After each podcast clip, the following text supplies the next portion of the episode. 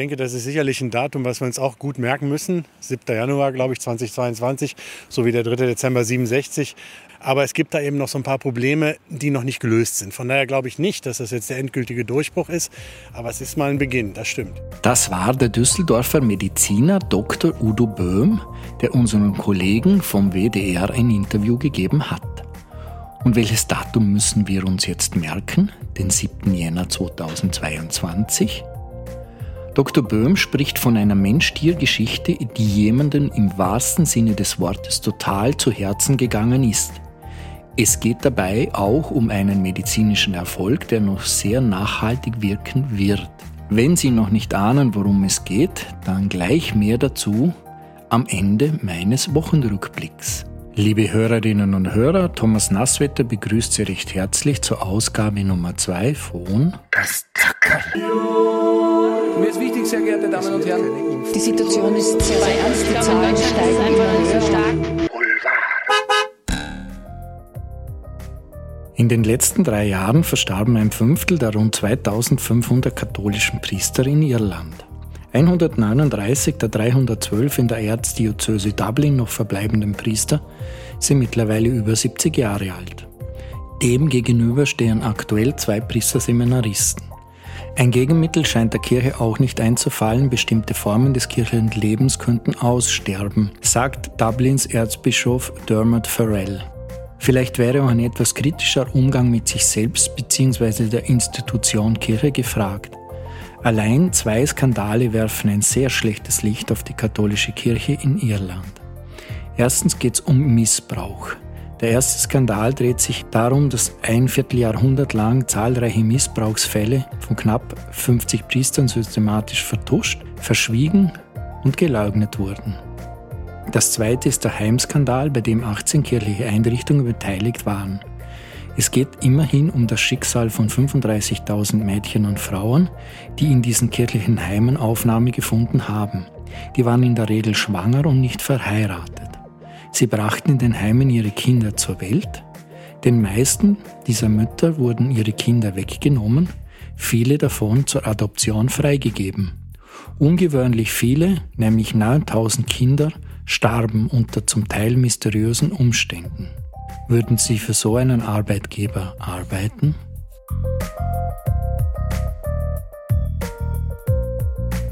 Ein Lamm mit Dalmatinertupfen am Fell ist schon ungewöhnlich genug. Ich musste lachen, als ich es sah, sagte Schafzüchterin Julie Bolton. Dann wurde es noch von seiner Mutter verlassen und Boltons Dalmatinerhündin hat sich des Kleinen angenommen. Sie leckt und bemuttert das Schäfchen, das Bier die Zitzen sucht. Aber Milch bekommt es von mir aus der Flasche, sagt Bolden im ABC News Interview. Tierforscherin Susan Hazel erklärt, dass enge Beziehungen zwischen Mitgliedern unterschiedlicher Spezies gar nicht so ungewöhnlich seien. Allein an den Dalmatinerpunkten könne es nicht liegen, sagt Hazel. Es ist schwer zu sagen, was im Kopf des Hundes vorgeht, aber die Hündin weiß wohl, dass das Lamm kein Welpe ist. Sie kümmert sich trotzdem um ihr Pflegekind. Bleiben wir auf der tierischen Seite, auch mit etwas ernsterem Hintergrund und kommen zur Auflösung unseres kleinen O-Ton-Rätsels vom Beginn der Sendung. Es ging um eine Herztransplantation. Einem Transplantationsteam in den USA ist es erstmals gelungen, einem menschlichen Patienten ein genetisch modifiziertes Schweineherz einzusetzen. Das Organ wurde dem 57-jährigen David Bennett, der an einer lebensbedrohlichen Herzkrankheit litt, in einer Klinik in Baltimore, Maryland, transplantiert.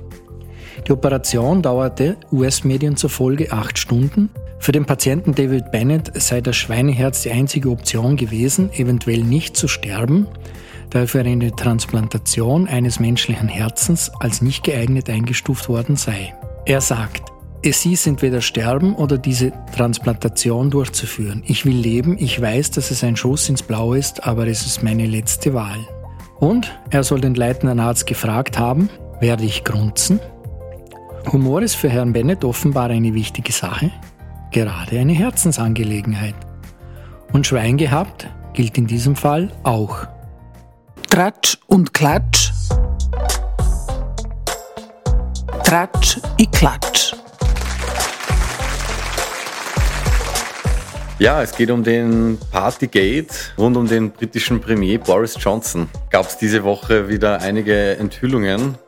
Und zwar geht es um eine Party im Jahr 2020. Damals war der erste Lockdown, so wie in vielen anderen Ländern, auch in Großbritannien. Die Vorwürfe gegen Boris Johnson waren jahrelang die, dass er auch bei dieser Party in der Downing Street am Regierungssitz teilgenommen hat. Nach ähm, jüngsten Enthüllungen diese Woche gab es ein äh, E-Mail, ein Einladungs-E-Mail von einem der engsten Mitarbeiter von Boris Johnson, der halt nahegelegt hat, dass Boris Johnson dort auch zugange war. Und das hat er dann auch am Mittwoch zugegeben. Großer Aufruhr im Land natürlich. Äh, Medien schreiben schon von Schande. Die Oppositionspartei, die Labour-Partei, fordert auch schon den Rücktritt von Johnson. Mittlerweile haben sich auch vier Tories, also vier Mitglieder der konservativen Partei, der Boris Johnson auch angehört, gegen ihren Chef ausgesprochen. Ja, dem nicht genug wurde dann am Donnerstag ein weiterer Skandal bekannt, der die Schlinge quasi noch enger zieht um Boris Johnsons Hals. Und zwar gab es auch im April 2021, also jetzt quasi ein Jahr später, im letzten Jahr, eine Party ähm, in der Downing Street, wieder am Regierungssitz. Zwar war Boris Johnson an diesem Tag nicht ähm, dort anwesend. Der Skandal ist dieser, dass es auch zu dieser Zeit, im April 2021, ähm, eben Kontaktbeschränkungen gab. Und was dieser ganzen Geschichte die Krone aufsetzt, ist, dass einen Tag später die Beerdigung des verstorbenen Gemahls der Queen, Prinz Philip, stattgefunden hat. Naja, also im Gegensatz zu früheren Affären und Skandalen musste Johnson halt diesmal wirklich, und das hat er ja vom Parlament wirklich zugegeben, dass er sich nicht an die Regeln gehalten hatte. Und das sorgt halt jetzt bei den ganzen Britinnen und Briten für ja, enormen Ärger, dass quasi ein Regierungschef zugibt, diese Regeln gebrochen zu haben.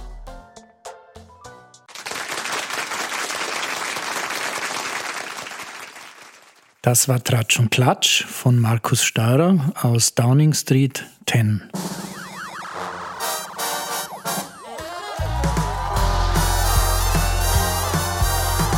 Das Thema der Woche. Mit Barbara Piontek. Ja, das Thema der Woche ist diesmal die äh, von der neuen Medienministerin Susanne Raab angekündigte Reform der Medienförderung beziehungsweise auch die Inseratenvergabe, die ja ganz neu aufgestellt werden soll. Ja, konkret gibt es eigentlich nichts zu berichten, nichts zu berichten, nichts zu berichten. Also positiv kann man auf jeden Fall einmal sehen, dass das Thema jetzt auf der Agenda steht. Susanne Raab hat auch gesagt, ähm, dass sie das ganz, ganz oben auf ihrer Liste hat. Ähm, ansonsten ist halt konkret noch nicht viel zu sagen. Also was wir bisher erfahren haben, ist, dass es Konferenzen geben soll mit äh, Vertretern der Medienbranche und mit Wissenschaftlern und auch mit den Mediensprechern aller im Parlament vertretenen Parteien. Die erste soll Anfang Februar stattfinden.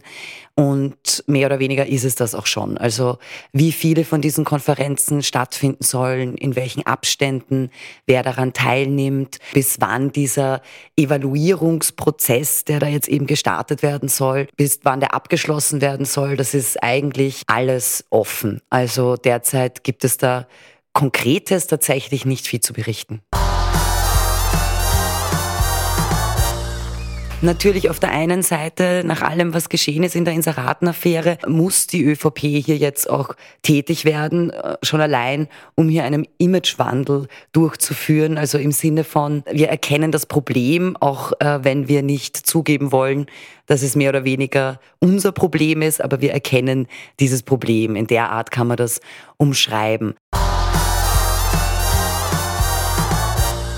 Die Medienförderung ist in den 70er Jahren eingeführt worden, war damals etwa gleich hoch wie die Parteienförderung. Die Medienförderung ist ziemlich genau stehen geblieben bei ungefähr 8 Millionen Euro im Jahr und die Parteienförderung, die ist mittlerweile sehr, sehr, sehr viel höher. Da kommen dann eben die Inserate ins Spiel, wodurch das irgendwie ausgeglichen wird, aber wir kennen ja das Endergebnis.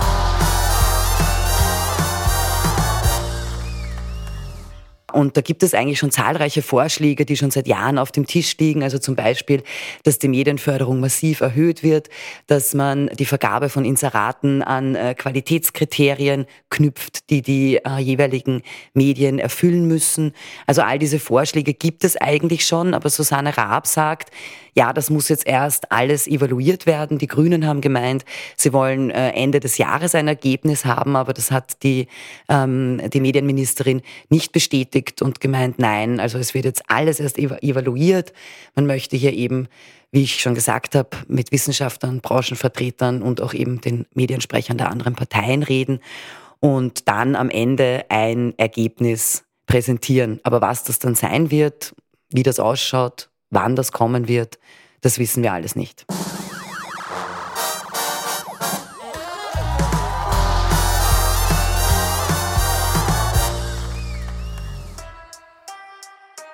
Das Herzl der Woche. Mit Chefredakteur Thomas Wallach. Georg Zanger. Georg Zanger.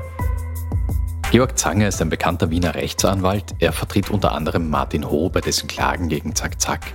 Zanger ist bekannt oder berüchtigt dafür, dass er sehr gute Kontakte zur chinesischen Regierung hat. Unter anderem ist er da als Propagandist tätig. Jeden Mittwoch veröffentlicht er Propaganda über Internierungs- und Umerziehungslager in China. Da gibt es im Nordwesten des Landes Lager, in denen jährlich etwa eine Million Menschen verschwindet, um dort umerzogen, gefoltert und ohne Gerichtsverfahren festgehalten zu werden. Das betrifft ethnische Minderheiten und Menschenrechtsaktivisten.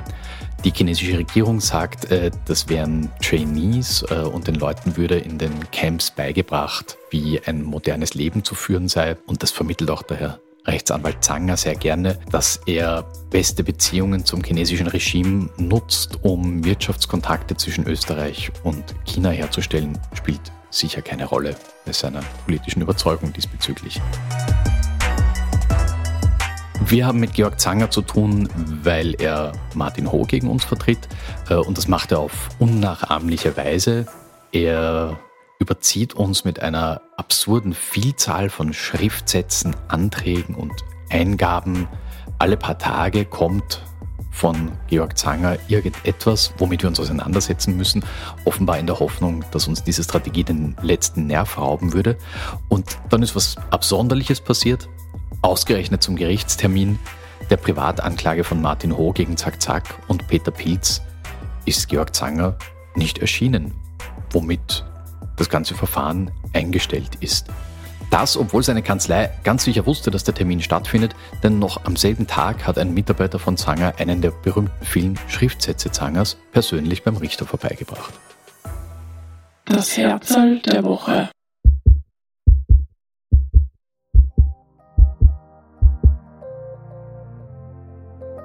Also ich bin immer wieder überrascht, für wen sich manche Leute einsetzen und mit welchen Mitteln.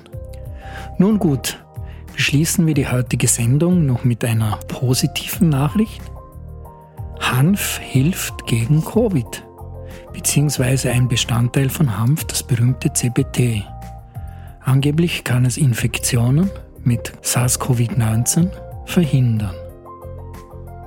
Liebe Hörerinnen und Hörer, ich wünsche Ihnen eine gute Woche. Vielen Dank fürs Zuhören. Machen Sie es gut und bleiben Sie uns gewogen. Mir ist wichtig, sehr geehrte Damen und Herren. Die Situation ist sehr, sehr ernst. Die Zahlen steigen immer höher.